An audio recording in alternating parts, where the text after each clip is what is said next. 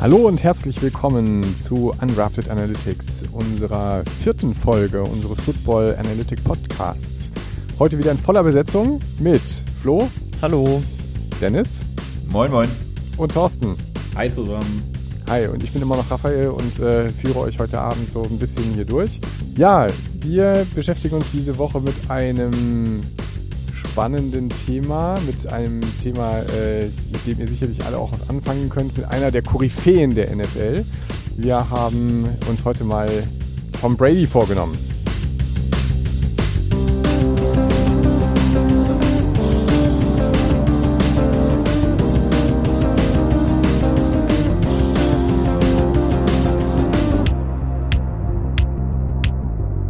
Ja, wir haben uns gedacht, wir gucken uns diese Woche einfach mal an, äh, was denn Tom Brady so besonders macht. Was ihn als einen Quarterback ähm, vielleicht hervorhebt gegenüber seinen Kollegen, mit denen er sonst so unterwegs ist. Und dazu haben uns die Kollegen hier wieder äh, tolle Analysen und Grafiken mitgebracht, die ihr natürlich auch bei Instagram findet. Ja, Jungs, was sagt er zum letzten Football-Wochenende? Flo, ja. Dennis und ich haben es ja äh, zumindest teilweise auch gemeinsam verfolgt am Bildschirm. Ähm, ja. Wir haben uns tatsächlich äh, hardcore die Falcons reingezogen. Und ähm, Dennis, was sagst du? Ja, souveräner Sieg ähm, dieses Super Bowl-Anwärters äh, für den nächsten Februar. Ja, also das, das Play-Calling von Arthur Smith ähm, sorgt noch für sagen wir mal, Stirnrunzeln. Ja, mal sehen, mal abwarten. Ich, ich, ich weiß es nicht. Ja, wir, wir haben es zwischendurch, wir haben es zwischendurch ein bisschen bei Twitter verfolgt ähm, und ich glaube, so ein, ein äh, Kommentar, der es doch, der häufiger kam und das, glaube ich, so ein bisschen auf den Punkt gebracht hat, war Not gegen Elend, aber am Ende hat es ja gereicht, ne? Ja, ja genau. Aber, ich, aber um mal äh, so ein bisschen den, den Blick natürlich noch zu weiten, ähm, es ist ja nicht so, dass äh, die Falcons alleine äh, so dämlich dastehen, wenn ich hier bei uns in die Runde schaue. Also wenn ich hier mal gerade die Divisionstabellen habe, NFC West, vierter Platz, die ja. Seahawks äh, und vor allem die AFC West äh, mit dem vierten Platz die Chiefs und mm. angeführt von den Raiders und Broncos. Eine super schöne Division. Mm. Also da ist Flo mit seinen Dolphins auf dem geteilten zweiten Platz ja geradezu äh, wohlig gebettet. Ja, ich bin zufrieden.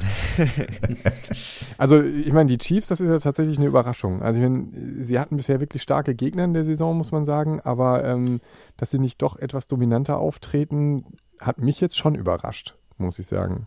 Ja, und mich erst. Also gegen, gegen die Ravens kann man schon mal verlieren. Ja, ja. Aber. Ja, ähm, ja. Chargers sind ja auch keine Laufkundschaft, aber. Ähm, aber die, die Ansprüche sind bei den Chiefs halt irgendwie natürlich auch, also jetzt auch von, als, als Zuschauer irgendwie so, dass man schon quasi erwartet, die gewinnen eigentlich. Ja. ja. ja, das stimmt. Ja, ich finde, Mahomes kommt noch nicht so zur Geltung. Ja. ja, darf man gespannt sein, wie sich das entwickelt. Ja. Genau, und sind Seahawks. Kommen wir vielleicht mal zu einem anderen Tag. Das, das heben ah, wir uns auf. Ah, sich ja, okay, ja, gut. Also alle, alle Divisionsduell diese Woche gegen die 49ers wird auf jeden Fall ein spannendes Spiel. Ja, ich weiß, du hast mir ja schon gesagt, du freust dich tierisch auf die Begegnung mit den Rams. ja, das, ähm, ich weiß noch nicht, was ich an dem Wochenende dann mache. Augen zu und durch, glaube ich. Ja, aber eine Sache, äh, die hat uns ja auch richtig begeistert, ne, dass der neue Field Goal äh, Rekord von Justin Tucker 66 ja. Yards waren es, glaube ich. Mega Unglaublich. Geil. Also der Typ, ich glaube, ich würde aus 66 Yards würde ich nicht mein Fußballtor einfach so treffen, wenn ich den versuche, den Ball einfach auf den Boden dahin zu rollen. Und der trifft einfach das, das äh, Field Goal mit dem Football. Wahnsinn. Ja, war schon Hammer, ne? Alle voll ausgerastet. Sehr cool. Ja, vor allem durch diese Dramatik. Er fällt auf ja. die Querlatte genau. und dann, oh, was ist jetzt? Ja, das stimmt. Ja. Aber es hat auch gezeigt, dass jeder Yard zählt, ja. Also äh, die Receivers mhm. und die Running Backs, die müssen wirklich für jeden Yard kämpfen, weil wenn das 67 Yards gewesen wären, dann wäre das kein Field Goal gewesen. Ja, ja. Mensch, Flo, da hast du so das recht. Ja. ja. Noch nicht drüber nachgedacht, aber so ist es. Ja, sehr schön. Also die NFL hat wieder wirklich viel zu bieten. Macht echt Spaß, finde ich. Jeden Spieltag, äh, irgendwas gibt's immer. Und ja, wir sind schon ganz gespannt, was eben dieser Spieltag bringt. Und äh, wie gesagt, auf ein Spiel schauen wir diese Woche ganz besonders. Wir schauen uns an, wie sich Tom Brady gegen Bill Belichick bei den Patriots schlägt. Ja, da haben wir uns eben mit verschiedenen Fragen beschäftigt oder ist immer verschiedene Thesen, Hypothesen aufgestellt, was ihn denn so erfolgreich macht. Ähm, und da gibt es ja verschiedenste Ansätze und ein paar davon haben wir uns dieses Mal angeschaut. Was habt ihr denn an Analysen mitgebracht? Ja, also wir, wir fangen mal an. Ich äh, fange mal ein bisschen anders äh, an an der Stelle. Dieses äh, Video von ähm, Tom Brady bei seinem 40-Yard-Dash äh, zu seinem Combine, das kennen, glaube ich, relativ viele. Ja. Meine Frage wäre jetzt zum Beispiel, also ich, äh, klar, aus, aus Falcons Sicht, ich kenne noch Alex Mack, den Center, also unseren alten Center jetzt bei San Francisco. Raphael Duane Brown.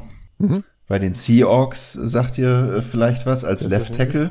Genau, äh, mit einer, also der hatte zum Beispiel beim Combine ein Gewicht von äh, ungefähr so 100, 140 Kilo, etwas mehr sogar, Alex Mack auch. Ähm, und dann sagt euch vielleicht noch Andrew Whitworth was bei den LA Rams, der beim Combine ein Gewicht von ähm, über 150 Kilo auf die Waage gebracht hat. Äh, Tom Brady hatte übrigens ein Gewicht von äh, ja etwas etwas mehr als 95 Kilogramm, also da ist doch noch mal ein deutlicher Unterschied äh, gewesen. Äh, warum sage ich jetzt Duane Brown, Alex Mack und Andrew Whitworth? Könnt ihr euch das denken? Lass mich raten. Waren sie vielleicht schneller? Die waren alle drei schneller als Tom Brady bei dem 40 Yard Dash. Genau. Ja, ja, das ist schon bitter. Ja, sind auch äh, eben noch noch aktiv ja an an der Stelle haben äh, alle mittlerweile 109, äh, knapp 190 oder mehr Starts äh, in der in der NFL hinter sich. Also durchaus auch äh, wirklich lang erfahrene Schlachtrösser, aber die waren alle tatsächlich ein paar äh, Bruchteile einer Sekunde schneller als als Tom Brady. naja, gut. Ja, aber darauf also, wollten wir nicht hinaus. Aber trotzdem finde ich ein super spannender Aspekt. Ne? Also ähm, also ich glaube zum einen, dass die Athletik durchaus nochmal zugenommen hat äh, und auch die Bedeutung der Athletik. Das ist ja, äh, ich sag mal, bei den europäischen Sportarten auch so, wenn man sich das mal im Fußball anschaut, aber im Football ist es eben genauso. Also das ist, glaube ich, schon auch ein Indikator dafür. Das ist das eine.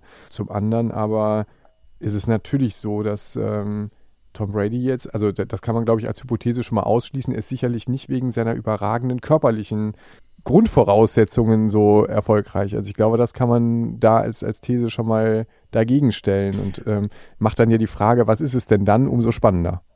Also zumindest was äh, die, die athletischen Fähigkeiten betrifft, ähm, weil es, es kann ja durchaus sein, dass er andere körperliche Fähigkeiten hat, die ihn da äh, bevorzugen, wie nämlich äh, sowas wie, wie Haltbarkeit, sage ich jetzt mal, Mindesthaltbarkeitsdatum ja. von, von Tom Brady, was irgendwie sehr lang erscheint. Genau, und, und aus diesem Grund, um, um da jetzt mal auf, auf unsere erste wirkliche Analyse neben diesem Fun Fact zu kommen, äh, bezieht sich auf seine Passversuche im Laufe der Karriere. Also wie oft hat er äh, wirklich pro Spiel dann auch äh, geworfen? Das, das sieht man auch bei uns äh, zum Beispiel auf, auf Instagram unter unserem Account in der ersten Grafik.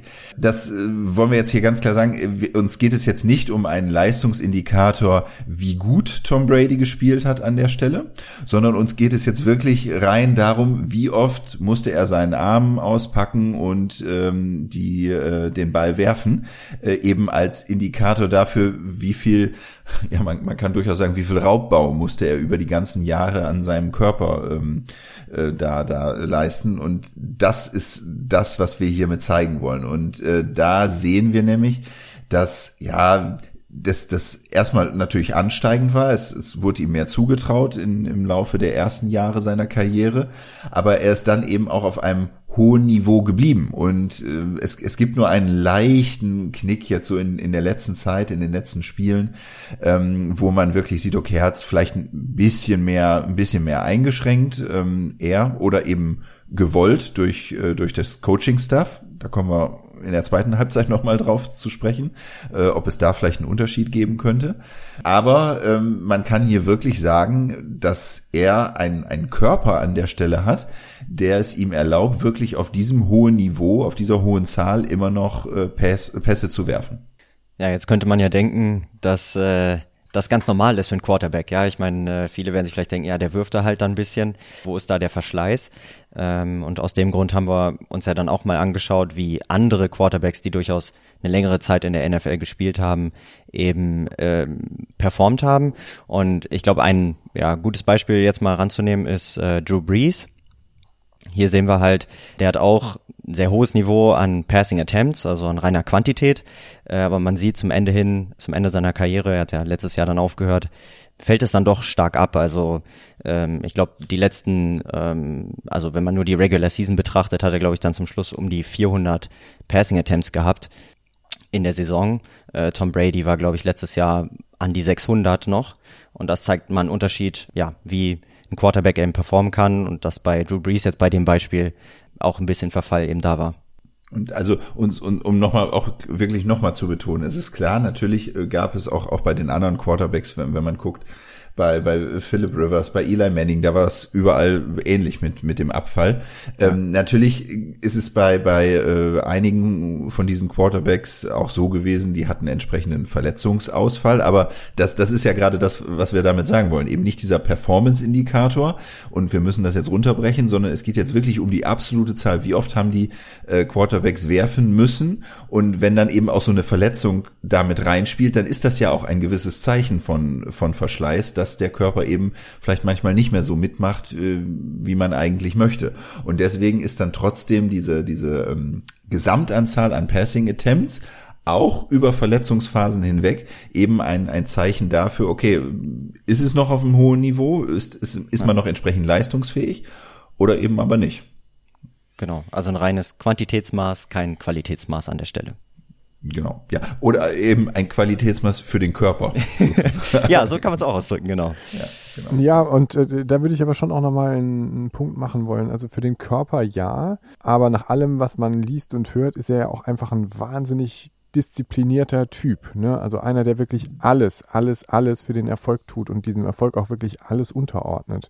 So und ähm, natürlich kann man über, ich sag mal, Ernährung, über Training, über ähm, Belastungssteuerung, was auch immer, äh, sicherlich äh, was dafür tun, dass das auch funktioniert. Ne? Also man, klar, es gibt bestimmt auch verletzungsanfälligere Typen, die einfach von der Konstitution her anders sind, aber da, da sind, glaube ich, Körper und Geist wirklich auch äh, eins. Ne? Also der Körper muss mitmachen, aber du musst eben wirklich auch diese Disziplin mitbringen und ähm, das erstmal so durchziehen. Ne? So, ähm, um, um eben auch überhaupt in der Lage zu sein, über so einen langen Zeitraum auf dem Niveau zu spielen, das gehört eben dann auch dazu.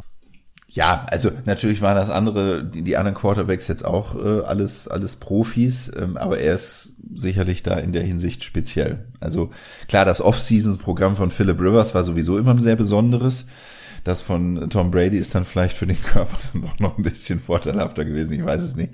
Da, das ist schon, schon auffällig, ja. Und ähm, auch wenn seine Methodik, will ich es jetzt mal nennen, also das ist jetzt eine persönliche Meinung so von, von mir, wie, wie ich das immer mal wahrnehme, wenn über diese TB12 Method berichtet wird, das ist ja schon auch ein wenig erstmal gewöhnungsbedürftig, sich das so, äh, so vorzustellen, was, äh, was die da veranstalten. Aber äh, ja, der Erfolg gibt ihm halt irgendwie, irgendwie recht an, an der Stelle. Ja, und die Daten auch. Erzähl doch nochmal über TB12.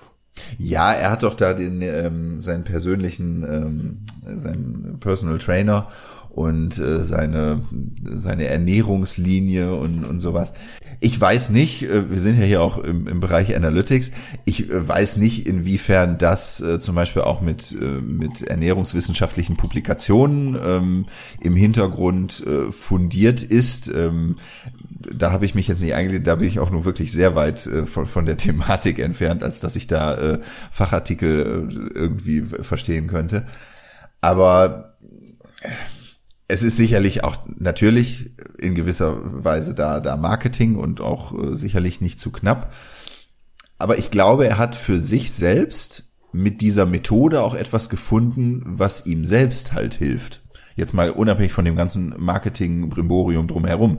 Aber ähm, das ist es ja auch beim Sport. Vielleicht kennt ihr das auch. Ich selbst kenne es, wenn ich äh, gewisse Übungen mache oder andere Übungen mache. Wo, wo ist es besonders effizient? Wo macht es mir besonders viel Spaß? Wo bleibe ich irgendwie länger dran? Jetzt von der Sportart oder von, von den einzelnen Übungen her. Und ich glaube, mit seiner Methodik hat er für sich persönlich wirklich das, das Optimum an der Stelle rausholen können. Ja, und er kann es auch glaubwürdig äh, vermarkten, ja, wie du sagst. Also die, die Zahlen belegen es ja und es, man sieht es ja. Also er, er spielt einfach auf einem unheimlich hohen Niveau und von daher ist es halt auch glaubwürdig. Ja. Also um da auf die Analyse wirklich nochmal zurückzukommen, ähm, um es nochmal wirklich deutlich zu machen, das sieht man bei den Quarterbacks, die wir uns angeschaut haben, die also alle wirklich über einen längeren Zeitraum, oder was heißt über einen längeren, über einen langen Zeitraum in der NFL unterwegs waren, dass eben die Passing Attempts äh, im Laufe der Karriere deutlich abgenommen haben und, und Tom Brady, der wirklich als, als Beispiel äh, ganz klar heraussticht und ähm, einfach den, die, die Passing Attempts äh, zumindest auf dem weiterhin hohen Niveau hält. Und klar, wenn man dann natürlich noch die Erfahrung dazu nimmt, dann äh, in der Kombination spricht das dann natürlich schon auch für, für Qualität. Oder ich könnte mir vorstellen, dass, äh, da, da kommt jetzt der Bauchmensch, ihr dürft das gerne analytisch gleich nochmal äh, challengen, dass äh, wenn jemand 20 Jahre lang das macht und die, die, die äh, Zahl der Passversuche gleich hoch hält, dass dann eben auch, auch die Qualität steigt, einfach aufgrund der, der langen Erfahrung, dass ich eben weiß, wo ich hinwerfen kann. Ähm, ja, ja, und äh, also ähm, ich, ich sag's nochmal, weil, ähm, weil es halt wirklich wichtig ist, nicht auf, auf Spiel, auf einzelne Spiele jetzt bezogen, runtergebrochen die Passing Attempts, sondern eben äh, über, über die gesamte Saison und daran sieht man dann ja auch, auch wenn bei anderen das vielleicht pro Spiel irgendwie mehr wäre oder so, wie gut er seine Regenerationszeit zwischendurch nutzt. Also das, was in dieser Grafik auch drin steckt, ist ja nicht nur die Leistung am Spieltag selbst, sondern eben vor allem auch das, was zwischendurch mm, passiert. Also die Regenerationszeit, dass er wieder so fit ist, das nächste Spiel äh, mit einer hohen Anzahl von Passing Attempts zu absolvieren und dann nach einer Regenerationszeit wieder das nächste Spiel. Und wenn vielleicht einer von den anderen Quarterbacks, wo es am Ende dann doch wieder ein bisschen abgefallen ist, vielleicht pro Saison ein bisschen weniger Spiele hatte, aus welchen Gründen auch immer, Verletzung oder Pause oder was auch immer, dann aber in dem einen Spiel irgendwie ganz viel rausgehauen hat, dann wäre das an dieser Stelle eben eben schief, weil es geht hier wirklich um diese diese lange Phase von, äh, von Belastung und die gute Regenerationssteuerung, die ein Tom Brady anscheinend auch in seinem jetzigen Alter immer noch immer noch hochhält. Also wenn ich, wenn ich auf diese Grafik gucke, dann glaube ich fast wirklich, der spielt noch bis er 50 ist. ja, nichts könnte sein. Ich würde nicht dagegen wetten. Ja gut, jetzt haben wir, haben wir quasi gelernt, ne, dass die Qualität des Körpers trägt zur Quantität der, der Pässe auf dem Feld bei, aber wahrscheinlich nicht automatisch auch zur Qualität der Pässe, also sprich die Completion Rate. Ja, ähm, natürlich geht's da dann auch noch um den Aspekt, was, was macht er mit seinem Auge?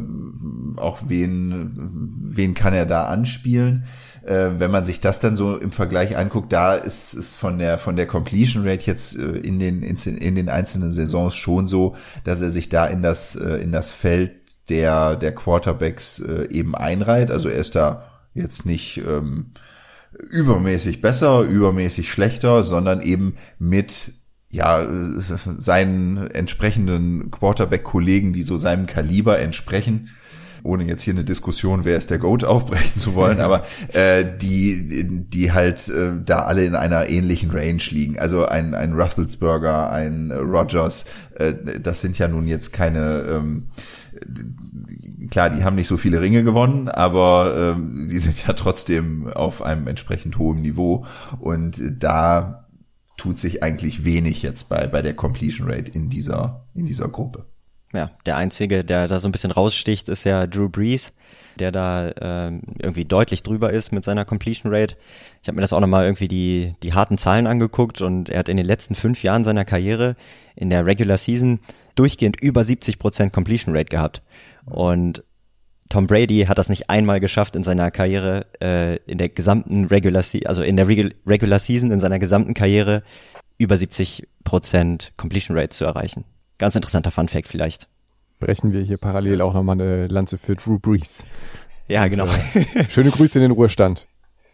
Bevor wir zu unserer Two-Minute-Warning kommen, wollen wir uns eigentlich auch schon mit der nächsten These oder Frage beschäftigen. Also, ähm, was einen Quarterback ja per se und per Rolle auszeichnet, ist, dass er halt der Spieler auf dem Platz ist, der den meisten Einfluss auf das Spiel insgesamt hat. Und äh, auch da die Frage, ob Tom Brady nochmal heraussticht und nochmal jemand ist, der eben besonders starken Einfluss nimmt und eben auch seine Ideen oder seine, seine Spielidee ähm, durchsetzen kann. Ähm, und da haben wir ja jetzt eigentlich einen ganz guten Vergleich, äh, indem wir uns mal anschauen können, was ist denn bei New England passiert ähm, und wie ist es jetzt bei Tampa Bay gelaufen nach seinem Wechsel. Genau, also wir haben uns eben gerade ähm, ja diesen diesen Vergleich zu den anderen Quarterbacks angeschaut und eben feststellen können, ähm, seine seine Perf Performance jetzt was was Duration anbetrifft, sage ich mal, was was Durchhaltevermögen anbetrifft, die ist auf einem sehr hohen Niveau. Und dementsprechend, wie du gerade gesagt hast, Raphael, schauen wir dann gleich in in der zweiten Halbzeit danach, was macht er denn daraus oder was lassen ihn die Coaches auch daraus machen und kann er entsprechend nach seinem ähm, ja nach seinen Fähigkeiten diesen Einfluss auf auf das Team nehmen? Gibt es da vielleicht sogar wirklich einen Unterschied, den man da zahlenmäßig ähm, erfassen kann, was jetzt so sein sein Passing Game anbetrifft? Das machen wir nach der Pause. Genau. Genau. Two-Minute-One. Wir wollen ja jetzt wieder wissen, wo wir unser Geld draufsetzen müssen. Und in der ersten Hälfte machen das äh, Flo und Thorsten. Oder besser auch nicht, ne? Also wenn wir mal ganz kurz äh, nochmal einen Recap machen von, von Ja. der letzten Woche. Ja, gerne. Also, ja. Ich weiß nicht, ich weiß nicht, ob ihr euch erinnert, was wir äh, prognostiziert haben. Also letzte Woche haben wir natürlich erstmal den Simulator äh, vorgestellt und da haben wir euch ja auch gesagt, äh, wie der so ein bisschen funktioniert und äh, natürlich auch gesagt, dass der noch in, im, ja, gut im Anfangsstadium ist, ne? Und deswegen haben wir, ja, haben wir letzte Woche mit dem Simulator nur acht von 16 Spiele Spielen äh, richtig vorhergesagt, also 50 Prozent. Also wirklich, das ist äh, ja nur die Hälfte. Wenn man das mit der Vegas Line, also mit den mit dem Also, Dennis äh, lacht. äh, ja, ja wir müssen, wir- jetzt müssen wir nochmal groß, dick und unterstreichen. Wir haben jetzt gerade wirklich gelernt, acht von 16, das ist die Hälfte. ja, Danke, Thorsten. ja, ich bin da, es zieht Wir mich- müssen dran denken, dafür noch eine Grafik fertig zu machen. Ja, ja, genau. Aber ich meine, solange wir noch äh, jetzt mehr, gleich oder mehr als die Hälfte haben, ist das ja fein. Ne? Also ich meine, wir vergleichen das jetzt mit der Vegas Line. Also das, was die Quoten besagen, die haben äh, 9 von 16 Fälle richtig gelegen, also sech- 56 Prozent. Das, wenn wir das jetzt mal mit den letzten drei Wochen äh, Mittelwert bilden, dann haben wir zu 54 Prozent äh, mit dem Simulator richtig gelegen und die Quoten, die waren zu 56 Prozent richtig. Nur mal so als äh, Info. Genau. Ja, dann können wir auch gucken, was der Simulator diesmal ausgespuckt hat, ne? Gut, dann schauen wir uns mal die erste Begegnung an. Die Jacksonville Jaguars gegen die Cincinnati Bengals. Ja, das ist wieder so ein Klassiker. Da haben wir wieder knapp 50 Prozent nur für die Jaguars. Da können wir fast sagen, unentschieden. Ja, eigentlich schon. Wir, wir können auch mal ein Unentschieden prognostizieren. Jetzt, jetzt haben wir die Chance. Ja, ja, das war, wenn man die, die Kommastellen mitnimmt, dann äh, tendiert das halt eher zu Jaguars, ne? Aber gut, das kann man gerne machen. Machen wir das so, machen wir unentschieden. Okay. Auch kein Timeout von Raphael. Gut. Geht mit. Okay, nächste Begegnung. Äh, Washington bei den Falcons. Dennis guckt weg. Äh, Washington mit 64 Prozent. Ja, das ist ja schon deutlich. Ja, Gut, schauen wir mal. One-Score-Game, ne? Ja, vielleicht haben die Falcons ja so einen Aufschwung jetzt nach dem Sieg. Gucken wir uns mal an. Okay, dann die Texans bei den Buffalo Bills. Bills mit 57 Prozent. Okay, dann die Lions bei den Bears. Lions mit äh, 67 Prozent. Okay. Dann die Panthers bei den Cowboys. Cowboys mit 53 Prozent. Dann die Colts in Miami. Ja, Miami mit 55 Prozent. Sehr gut. Okay. Dann die Cleveland Browns gegen die Minnesota Vikings. Vikings mit 58 Prozent. Also, da nehme ich jetzt mal tatsächlich ein Timeout. Ähm, allein schon wegen der letzten Woche müssen die Vikings jetzt eins auf den Deckel kriegen. Das ging gar nicht. Als Rache, okay.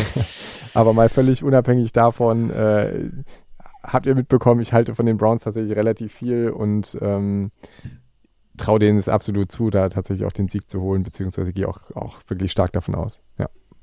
Ja, würde ich mitgehen, obwohl ich die Vikings tatsächlich echt stabil fand. Also wird auf jeden Fall ein spannendes Kann man Spiel. nicht sagen. War ein, also wirklich ein starkes Spiel auch von Kirk Cousins. War, war schon gut, ja. Okay, dann haben wir die New York Giants gegen die New Orleans Saints. Saints mit 66 Prozent.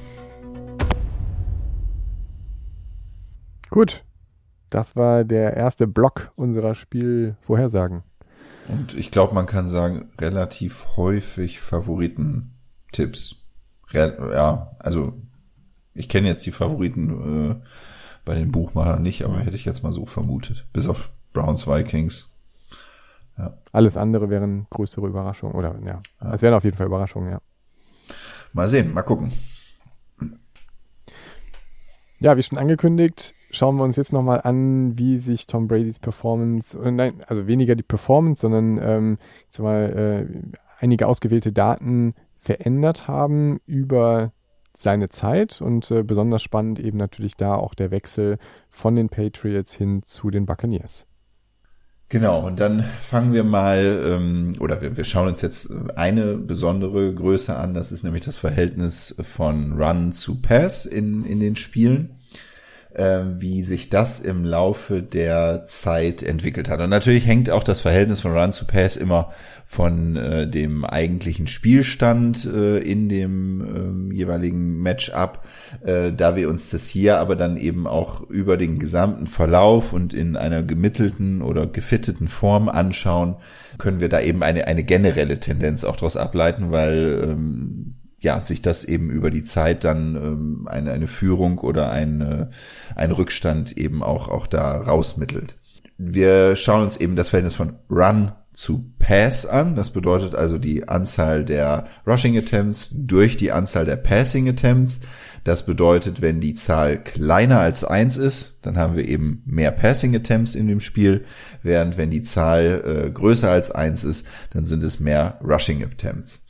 Die, die Grafik, die ihr bei uns äh, bei, bei Instagram Undrafted Analytics, äh, die ihr euch da auch anschauen könnt äh, oder eben auf, auf unserer Homepage auch, die ist jetzt schon ein bisschen voller, als es die, die letzten Male war.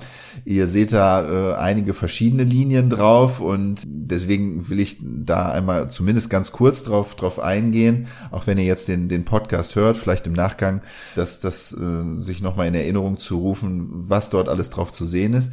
Wir haben eben im Verlauf jetzt von, ähm, von der horizontalen Achse, also den, den zeitlichen Verlauf ähm, mit Tom Brady und seinen Spielen. Also sie sind quasi einfach durchnummeriert. Sein erstes Spiel, sein zweites, sein drittes, sein viertes. Das heißt, da ist der Verlauf seiner Karriere abgebildet. Und wir haben dann für jedes Spiel, was er gespielt hat, äh, den Punkt eingetragen an der Stelle, wie war das Verhältnis von Run zu Pass in diesem Spiel. Und seine Spiele für New England, die haben wir blau eingefärbt. Seine Spiele für Tampa Bay, die haben wir rot eingefärbt. Das sind die äh, deutlich wenigeren äh, oder die Punkte in der Minderheit natürlich noch äh, auf der auf der rechten Seite. Aber wie wir vorhin schon festgestellt haben, er wird noch bis 50 spielen, deswegen Genau. kommen da noch so ein paar dazu. Ich wollte gerade sagen, Betonung auf noch. Genau. So, und dann haben wir, weil das ja eine ziemliche Punktwolke ist, etwas gemacht, was so ein bisschen dem Auge helfen soll, Thorsten, oder? Ja, kann man machen, genau. Also, wir haben dann erstmal die Punktwolke, wenn man sich die erstmal anschaut, da kann man nicht viel draus erkennen, also mit dem bloßen Auge. Deswegen haben wir da jetzt erstmal so ein Moving Average drauf gemacht. Das heißt, ein Moving Average ist äh, nichts anderes als ein gleitender Mittelwert. Äh, was wir da machen ist, wir schauen quasi immer äh, so ein bisschen zurück und mitteln einfach über die Werte. Das heißt, in dem konkreten Fall äh, gucken wir eine Season zurück jedes Mal, während wir quasi so von links nach rechts äh, durch den Graph laufen, also ähm, also die Spiele quasi hochzählen, dann schauen wir immer eine Saison zurück und bilden daraus den Mittelwert und das ist dann quasi so ein, so ein, so ein laufendes äh, Ding, also deswegen auch gleitend. Und dann kann man dann schon mal so ein genereller äh, sehen, was sich da für Tendenzen ergeben. Äh, was man da sieht, ist auf jeden Fall, dass äh, es ziemlich schwankt auch. Also äh, es äh, schwankt hoch und runter, die, die äh, Kurven, aber man kann jetzt schon so einen generellen Trend erkennen, dass, dass das ziemlich äh, mehr zum Passing übergeht. Also dieses, diese wellenartige, äh, dieser wellenartige äh, Moving Average, der fällt ein bisschen ab. Abfallen heißt ja in dem Fall, dass er Richtung Passing geht. Also weniger Rushing, mehr Passing. Und das kann man dann mit diesem Moving Average äh, sehen. Wenn wir das einmal bei dem, bei den New England oder, bei den Patriots uns anschauen, dann ist es einfach nur so ein so ein, so ein äh, Trend, der auch mehr zu Passen geht und was dann auch schon so leicht zu erkennen ist, obwohl jetzt der Datensatz da natürlich viel geringer ist. Äh, bei Tampa Bay ist jetzt hier, dass das noch bestätigt, dass das weiter rüber geht zu den, zu den Passing, äh, dass das Verhältnis zu Passing größer wird. Und äh, um das nochmal deutlicher zu machen, haben wir da auch mal ein Fit drauf gemacht. Also das heißt, wir haben dann da mal äh, ähm, ja, so ein Polynom drüber gelegt, um dann da mal so eine generellere Aussage zu treffen. Und das bestätigt das noch mehr, dass äh, quasi am Anfang seiner Karriere mehr oder weniger, also in den ersten 50 Spielen, ist er von, von äh, Passing mehr zu Rushing gegangen. Also es war immer noch mehr Passing, aber die Tendenz zu Rushing wurde mehr. Aber dann so ab seinem 50. Spiel ungefähr, dann, dann, dann gab es so einen generelleren Trend, wo der eher ähm, zu Passing, Passings ausweicht. Und äh, ja, deswegen geht dann so der generelle Trend da äh, in diese Richtung. Würde man jetzt so mal meinen der, also dieser, dieser generelle Trend, dass er halt zeigt eben auch, klar, äh, Tom Brady hatte sich irgendwann natürlich ein Standing erarbeitet, äh, also spätestens ja nach, schon nach dem ersten äh, Super Bowl Gewinn, aber dementsprechend natürlich auch Selbstvertrauen, Vertrauen auch vom Coaching Staff mehr in das Passing Game, deswegen da die, die steigende Anzahl. Auch das ist jetzt erstmal äh, vielleicht nicht gerade was, was ungewöhnliches, wie wir im ersten Teil ja auch, auch gesehen haben, auch das ähm, würde man sicherlich, ohne dass wir da jetzt genau reingeschaut haben, bei, bei einigen äh, Quarterbacks so wiederfinden. Aber die Frage ist halt jetzt bei dem Wechsel. Wir wollten ja jetzt einmal genauer gucken, okay, was zeichnet ihn aus? Was war vielleicht auch ein Grund für seinen Wechsel zu Bruce Arians nach Tampa Bay? Das ist natürlich jetzt erstmal auch Gerüchteküche, die man, die man in den, in der Zeit aufnehmen konnte. Hat da vielleicht irgendwas nicht mehr gestimmt zwischen Belichick und Brady? Äh, Gab es da eine unterschiedliche Auffassung, was er sollte, was er aber auch wollte oder durfte, ähm, wie auch immer.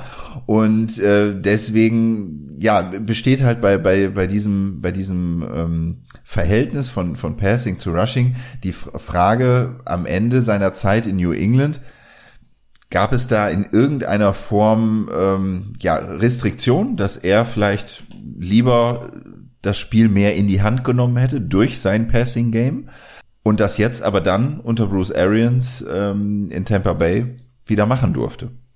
Und die Frage können wir natürlich versuchen zu beantworten, zumindest eine Indikation äh, zu liefern äh, auf Basis der, der Daten, die wir haben. Genau, richtig. Und äh, ja, um diese Hypothese oder die Frage eben näher zu untersuchen, haben wir uns dann hier auch eines interessanten statistischen Mittels äh, bedient. Äh, das nennt sich der Welch-Test. Das ist eine besondere Form des T-Tests oder auch Mittelwertvergleich genannt, wo man sich jetzt eben genau zwei Datengruppen anschauen kann und eben die Mittelwerte und die Verteilung um diesen Mittelwert eben so vergleichen kann, dass man sagen kann, okay, die beiden Datengruppen sind gleich, also man kann sie miteinander vergleichen oder sie haben einen gleichen Durchschnitt oder eben sie sind so verschieden, dass man tatsächlich von, in der Statistik sagt man, äh, signifikant voneinander verschieden, dass man halt davon sprechen kann. Ja, und diesen Welch-Test, den verwendet man eigentlich, das müssten wir eigentlich, äh, Thorsten, in unsere Statistik äh, nochmal mit einbauen, weil da haben wir das Thema nicht so richtig behandelt, aber wir haben über Verteilung gesprochen, über Mittelwerte von daher, wenn ihr euch das angehört habt oder auch was mit dem Begriff anfangen könnt, werdet ihr den Welch-Test auf jeden Fall auch verstehen. Und wie gesagt, er wird häufig halt bei Studien angewendet, um eben zu untersuchen, ich mache mal ein Beispiel, wenn ich jetzt ein Medikament teste, dann möchte ich das, ja, gibt es ja immer eine Programmgruppe und eine Kontrollgruppe. Und ich möchte natürlich, dass die beiden Gruppen vergleichbar sind, also vom Alter her habe ich die gleiche Anzahl von Männern, Frauen, Nichtrauchern, Rauchern und eben um das nachzuweisen, ähm, um eben dann auch auf dem weiten statistischen Markt äh, ja das Erf Erfolg damit zu haben, gibt es eben diesen Welch-Test. Und wir haben jetzt hier halt keine Studie, sondern wir haben dann einmal das Datenset genommen, wo ähm, Tom Brady eben die letzten zwei Jahre in New England gespielt hat und dort eben genau die genannte äh, Passing-Rushing Rate ähm, verglichen mit der, die er jetzt eben bei Tampa Bay äh, in seiner letzten Zeit hatte. Ja, und da, wenn man sich den Graph mal anschaut, wie gesagt, könnt ihr euch auch bei Instagram dann angucken, sieht man schon, dass die Mittelwerte an sich ein bisschen verschieden sind. Also in New England hat er da eine, eine Rate von 0,82 gehabt, bei Tampa Bay äh, von 0,64. Also man könnte jetzt davon ausgehen, dass er in Tampa Bay eben deutlich mehr passen darf. Und die Frage ist jetzt eben, stimmt das auch, diese These? Und deshalb kann man eben diesen Welch-Test hernehmen. Und der Welch-Test gibt uns jetzt hier an und sagt, ja, tatsächlich, wir haben äh, diese beiden Daten sind signifikant voneinander verschieden. Also können wir die Aussage daraus ableiten, dass Tom Brady in Tampa Bay äh, mehr passen darf oder mehr passt als noch die letzten zwei Jahre in New England. Und äh, das bestätigt ja auch das, was man in der Grafik zuvor, äh, was wir da so ein bisschen angesprochen haben oder was man da auch erkennen kann, ist, dass die Tendenz, die, äh, wo er dann im Laufe seiner Karriere äh, mehr zum Passing übergeht. Aber der Knick, da kommt noch mal so ein zweiter Knick, äh, sobald er dann beim bei äh, bei den Buccaneers spielt. Also da gibt's noch mal so einen Kick, Knick, wo der weiter, wo die Passings einfach noch mal größer werden, die, das Verhältnis dazu. Und äh, das ist jetzt quasi durch diesen äh, statistischen Test ist das noch bestätigt worden, so wie der Flo das gerade erklärt hat. Genau. Und hier haben wir jetzt so einen so Fall von äh, es trifft äh, Gossip, Gossip und äh, Boulevard auf äh, statistische Tests, weil wir hätten jetzt hier die Möglichkeit zu sagen, wir haben eine äh, statistisch äh, signifikante Indikation dafür, dass es wirklich nicht mehr zwischen Bill Belichick und Tom Brady in der Auffassung, wie ein Spiel zu gestalten ist, wie der Gameplan auszusehen hat, gestimmt hat und äh, dass er damit äh, Bruce Arians äh, vielleicht eher wieder einen Bruder im Geiste gefunden hat. Und äh, das ist ja dann vielleicht auch mal was. Eine, eine steile These, aber äh, ja. Also was ist auf jeden Fall sicher. Sie ist statistisch signifikant. Auf jeden Fall. Also was man, glaube ich, äh, ziemlich sicher sagen kann, ist, dass ähm, das Spiel, so wie es in Tempo angelegt ist, äh, seine Stärken halt ausspielt. Ne? Also das, das mit Sicherheit. So und ähm, insofern glaube ich, kann man sagen, dass er auch mit dem Wechsel für sich tatsächlich ja alles richtig gemacht hat, ähm, unter ganz vielen verschiedenen Gesichtspunkten. Ähm, und auch das, auch das ist ja durchaus eine Qualität, ne? zu erkennen, wann irgendwo oder wo, wo ein Trend ist, also wo sich Dinge hinbewegen. Und ähm, das ist ja, also ich, ich fand es schon tatsächlich unglaublich. Also ich hätte Temper das nie zugetraut. Also ich habe mich äh, gefragt, warum wechselt der da hin? Aber da hat er äh, offensichtlich ja auch Dinge gesehen, die jetzt erstmal nicht so offensichtlich waren. Ne? Und ähm, hat einfach da äh, seine Spielidee optimal einbringen können und das ja mit äh, herausragendem Erfolg. Also ja, das sind eben dann doch auch äh, soft, ähm, softe Dinge, die ganz schwer über die Daten zu greifen sind. Klar, also äh, mal angenommen, er hat wirklich antizipiert von, von sich aus mit dem Auge, was er hat, okay, in New England sieht es so aus und vielleicht bin ich da ein bisschen am toten Punkt angekommen. Und äh, über seine Gespräche, wie das ja dann hoffentlich in so Bewerbungsverfahren, sage ich jetzt mal, das war es wahrscheinlich bei Tom Brady nicht, aber äh, läuft, wenn man abklärt, okay, wie, wie sind da so die, die Potenziale, die, die ich vorfinde oder die Möglichkeiten und hat halt gesehen, ja, äh, da kann ich mit meinem Passing Game äh, das Spiel doch anders beeinflussen und äh, zu, zu einem positiven drehen, dann äh, war das nicht nur ein riesengroßer Football-IQ von ihm, sondern dann ist das auch ein riesengroßer Teambuilding, strategischer IQ, den, den er da gezeigt hat. Ähm, wenn er also quasi das, was wir jetzt so ein bisschen vereinfacht in diese Grafik und in diesen Signifikanztest gepackt haben, wenn er das wirklich antizipiert haben sollte. Aber der Erfolg gibt ihm ja recht. Ne? Ja, also ich meine, das ist schon sehr, sehr auffällig. Ne? Also man könnte jetzt natürlich sagen, das ist Zufall, aber ganz ehrlich, bei Tom Brady glaube ich irgendwie nicht mehr so richtig an Zufall, sondern der hat da offensichtlich schon, also ob es wirklich alles analytisch und strategisch ist, weiß ich nicht, aber er hat auf jeden Fall ein sehr, sehr gutes Gefühl und ein sehr, sehr gutes Händchen dafür. Ja, und ich meine, das, also wenn ich jetzt mal ohne, natürlich ist es, ist es äh, so, so ein Signifikanz, das ist ja immer nur eine, eine Indikation. Es ist ja niemals ein Be Beweis für, für die Ablehnung einer entsprechenden Hypothese. Aber er wird, und das glaube ich schon, sicherlich erkannt haben, was für ein Potenzial steckt in Tampa Bay in dem Wide Receiver Core mit, äh, mit Evans, mit äh, Godwin und so. Gut, dann hat er sich noch seinen alten Bekannten, äh, hat er aus der Rente zurückgeholt. Äh, das äh, hat es dann ja auch nicht, äh, nicht schlechter gemacht. Ähm, aber deswegen, auch, auch wenn ihm, äh, wenn er sich bestimmt nicht hingesetzt hat und in Python so eine Analyse programmiert hat, aber das, das wird er ja von, von sich aus gemerkt haben, das, das steckt ja irgendwie in seiner DNA drin. Und deswegen ja, glaube ich, alles andere als an, an Zufall, sondern äh, die, die Intention äh, war auf jeden Fall da. Dass man es dann natürlich so realisieren kann, ist, ist auch nochmal wieder eine andere Frage und hängt natürlich auch teilweise vom Zufall ab. Aber ähm, ja, man, man kann halt äh, versuchen, den, den Zufall da auch in die richtige Richtung zu, zu bringen, zu drücken. Vielleicht noch eine kurze Seitenbemerkung, wer auf die Grafik schaut und äh, da oben an das eine kleine dicke Ende von, äh, von New England schaut. Das ist ein Spiel, ähm, das will ich nur erwähnt haben, kleine, kleine Seitenbemerkung.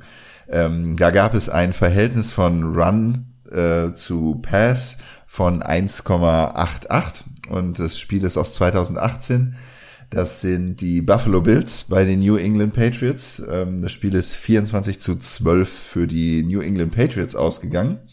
Und das war wirklich aus, aus Patriots Sicht jetzt ein sehr ähm, run-heavy äh, Game.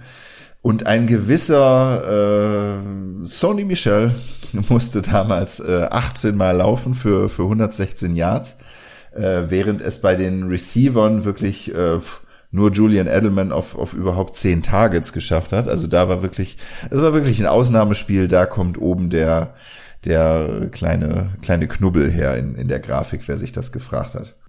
Ja, vielen Dank, Dennis. Wäre das auch geklärt? Genau. Nein, also es fällt tatsächlich auf in der Grafik, ähm, wer sich anschaut. Ähm, insofern, ja. Vielleicht noch ein, vielleicht noch ein, ein Satz eben auch. Ähm, also ich glaube einfach, dass äh, es ganz schwer ist, so ein Phänomen wie Tom Brady äh, in in Daten zu fassen. Also man kann mit Daten versuchen, sich dem anzunähern, aber ich äh, als, als ähm, wenn ich hier meiner Rolle als Bauchmensch nochmal gerecht werden darf, ähm, glaube einfach tatsächlich, dass ähm, ganz, ganz viele Persönlichkeitsmerkmale und Aspekte da eine ganz, ganz entscheidende Rolle spielen. Also über Disziplin haben wir schon gesprochen, aber auch ähm, das Thema Führung, Menschenführung, äh, Team mitnehmen, Team aufbauen, Team motivieren, äh, spielen da sicherlich auch eine Rolle. Ähm, es ist ja schon auch auffällig, dass er einfach das Team um sich herum gut macht. Ne? Und zwar nicht nur durch seine Spielzüge, sondern einfach auch durch äh, eine Vorbildfunktion. Ich denke auch so als, als Rookie oder in der zweiten, dritten Saison, da überlegst du dir dreimal, ob du zu spät kommst, wenn der, äh, weiß ich, wie oft malige Super Bowl Champion äh, immer schon eine halbe Stunde vorher auf dem Platz steht.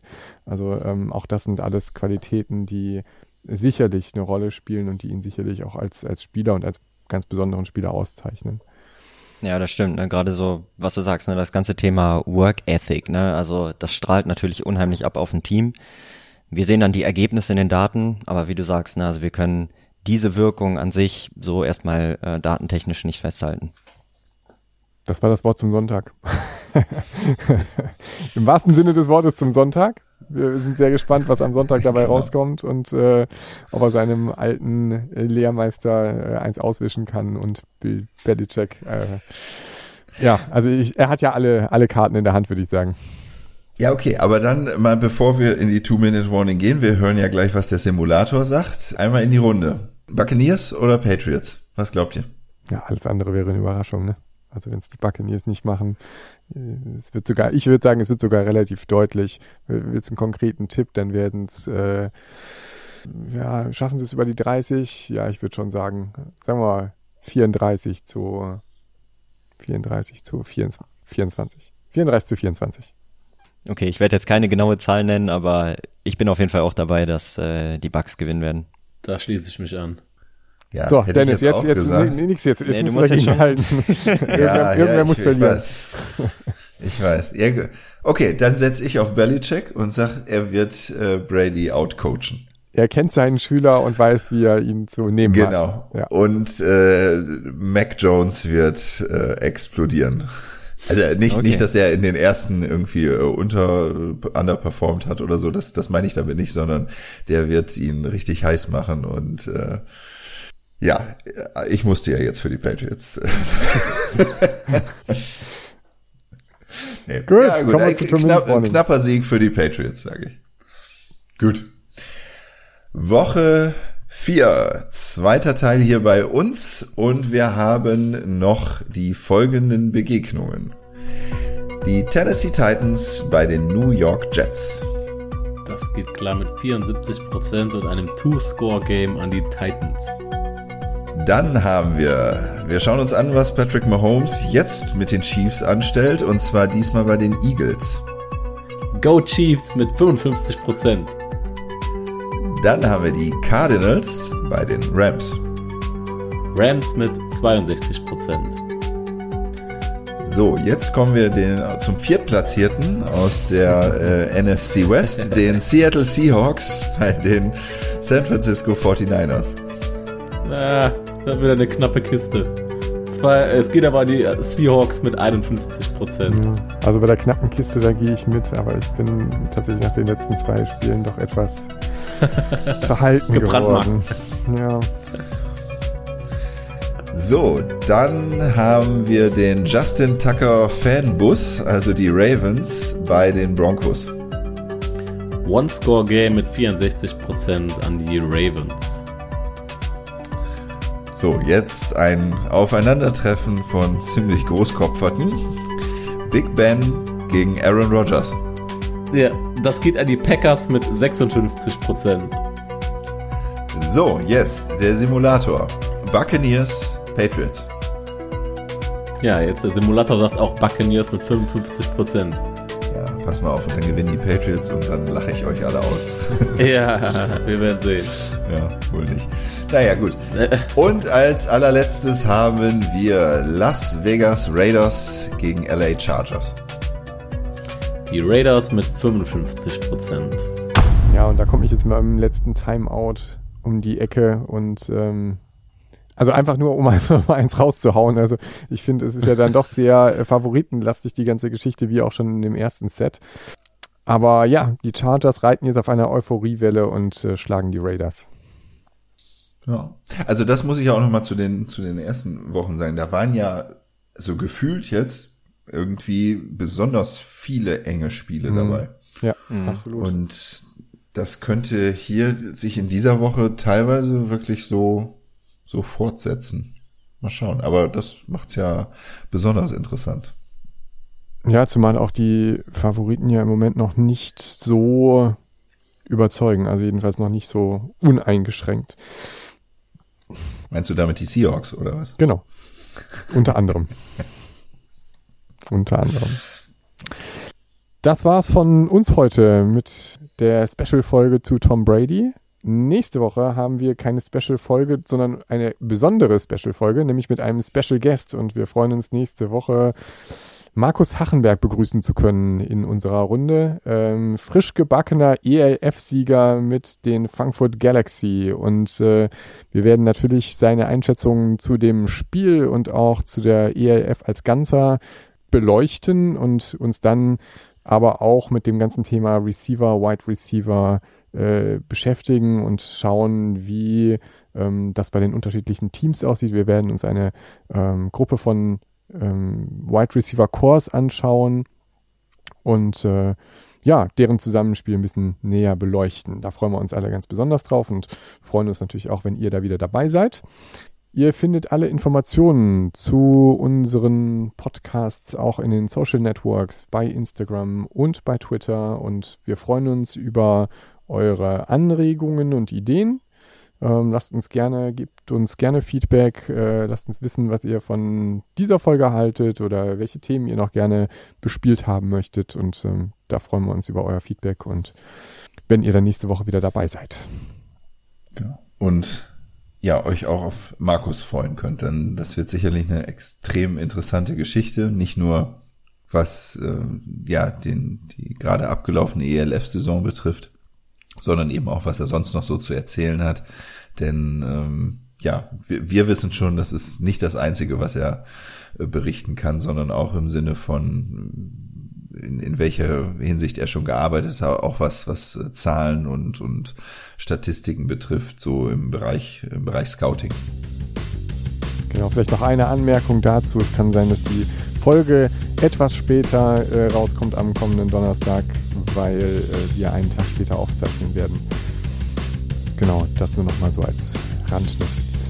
Ansonsten freuen wir uns alle auf den nächsten Spieltag, sind gespannt auf die Ergebnisse und auf die Performance unseres Simulators und äh, ja, wünschen euch ein paar schöne Tage und bis demnächst. Macht's gut, bis dahin. Ciao, bis ciao. Bis dahin. Ciao.